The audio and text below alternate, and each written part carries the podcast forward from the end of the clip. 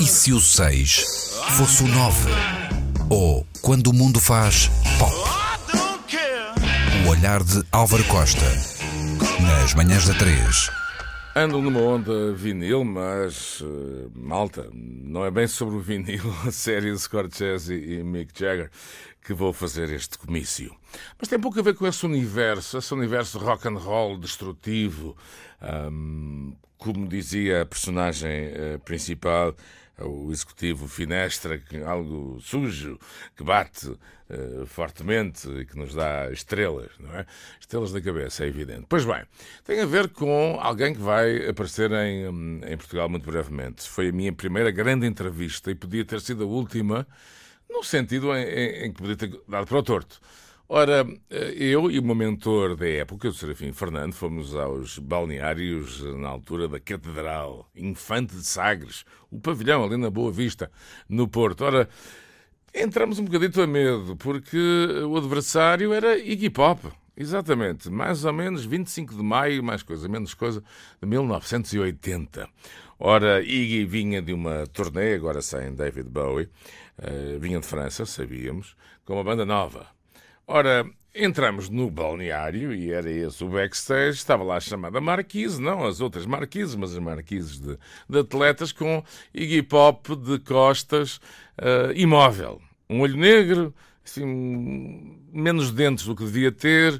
E uma atitude do tipo, venham cá, cordeiritos, não é verdade? Ora, o que é que tinha acontecido? Lembro da primeira pergunta de Serafim Fernando.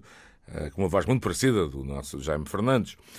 Um, e ele disse que tinha estado em Marselha, estão a imaginar, Marselha, aquelas coisas que acontecem por ali, um, um, enfim, um, umas coisas. Ora, tivemos que fazer a entrevista ajoelhados, porque o homem não se mexia.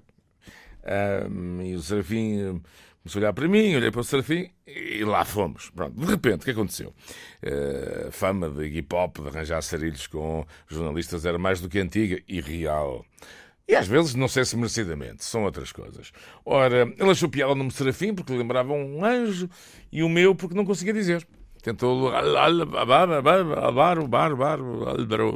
Pronto, lá, lá se distraiu. Bom.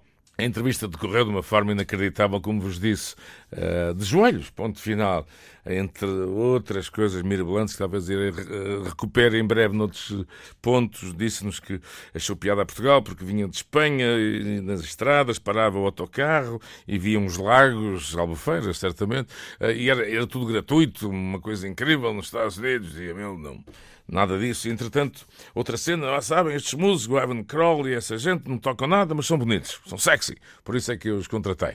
E pronto, e a coisa acabou.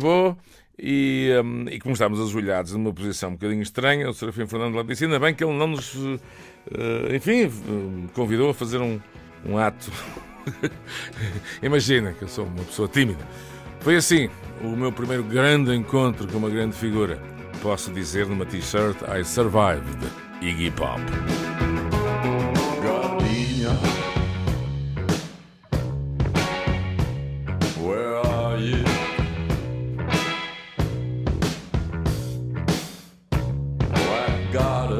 In a shabby raincoat.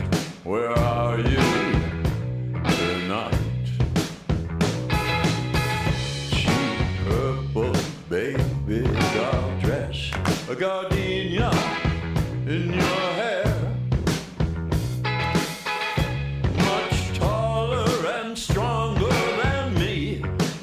A forbidden dream, a dream